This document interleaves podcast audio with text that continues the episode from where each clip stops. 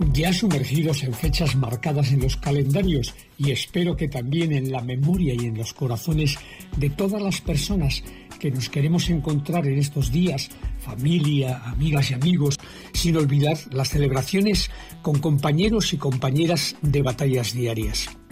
Sé que también en estos días retorna la nostalgia y esa mirada hacia el futuro, hacia un año nuevo con el deseo de una solidaridad efectiva, de una paz real, sin olvidar la gastronomía, los regalos, la magia, en suma, la alegría que envuelve estas fechas.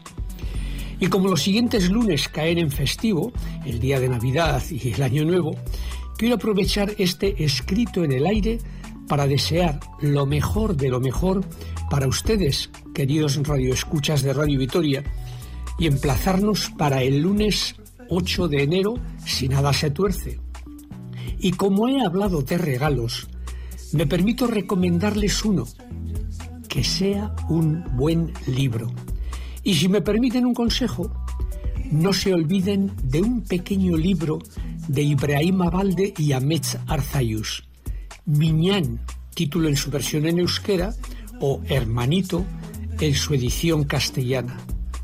Estoy seguro de que esta historia real les va a tocar el corazón.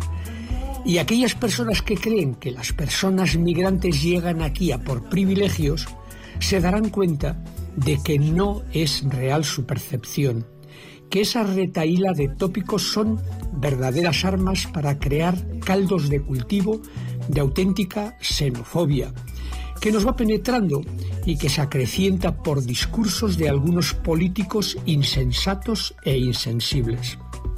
No se olviden, libros como regalo en estas fechas especiales. Necesitamos leer más y sobre todo ser ejemplo para que nuestros más pequeños perciban que la literatura contiene libertad, creatividad, conocimiento.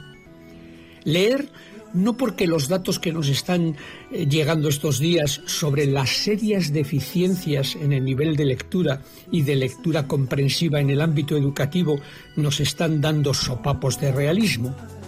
Leer para crecer como personas.